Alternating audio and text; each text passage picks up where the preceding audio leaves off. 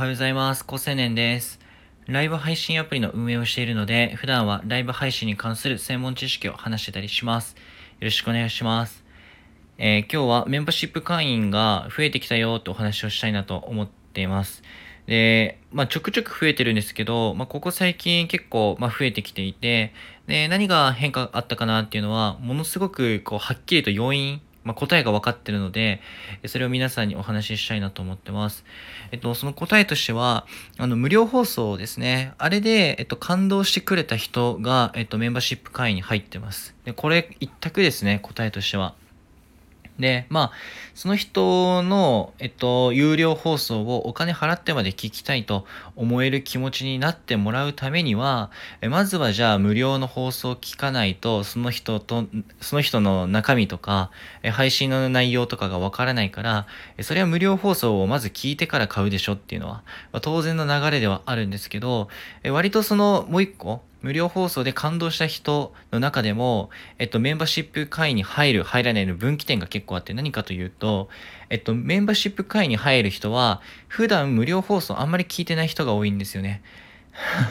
これ結構面白くて、えー、つまり、いつも無料放送を聞いている人は、いつまで経ってもメンバーシップにならないということなんですね。逆に、えっと、初めて高青年の無料放送を聞きましたと。で、その1回目でめっちゃ感動しました。はい、メンバーシップ入りますってことで、お金払う人はすぐ払うんですよね。で、払わない人はもういくまで、いくら待っても払わないというような状況で、別に僕はあの、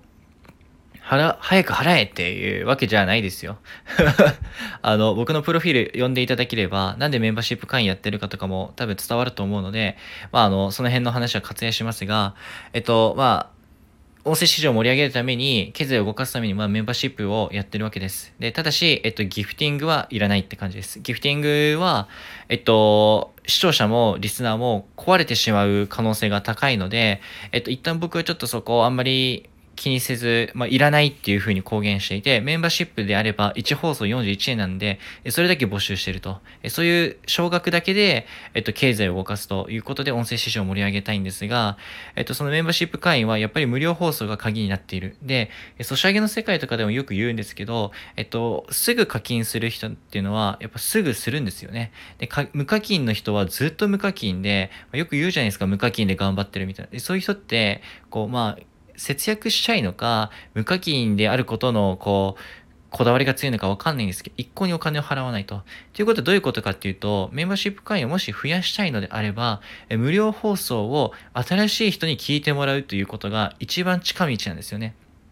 まとめると。じゃあどうしたらいいんだろうっていうところで、それは例えば、えっと、スタンド FM 以外のところに無料放送を展開する。例えば僕だったら、ポッドキャストやってたり、Spotify とか、えー、まあ、アンカー経由でいろいろ展開してたりしますし、まあ、ノートとかに有料放送、ベースとかで有料放送を展開してたりします。えそれから、えっと、スタンド FM 内で、えっと、いろいろ試すんだったら、えっと、無料放送の普段のカテゴリーですよね。まあ、スポーツっていうところビジネスに変えるとか、えー、まあ、カルチャーに変えるとか、まあ、いろいろあると思いますし、あと新しい人とコラボライブをするとかですね。で、結構僕の、えっと、メンバーシップ会員が増えたタイミングって2パターンで、1つは無料放送で感動してもらったこと。で、もう1つは、えっと、コラボライブで、えっと、増えたこと。で、これどっちに関しても新しいお客さんが、何こいつめっちゃちゃいいやつ、めっちゃいい話してるやん、買おうって言ってすぐメンバーシップ入ってるんですよ。でメンバーシップ会員に入った方の名前とか出てくるんですけど、えっと、みんな新しい人たちだなっていうのが最近増えてきてます。というところで、えっと、今日はメンバーシップ会員が増える方法として、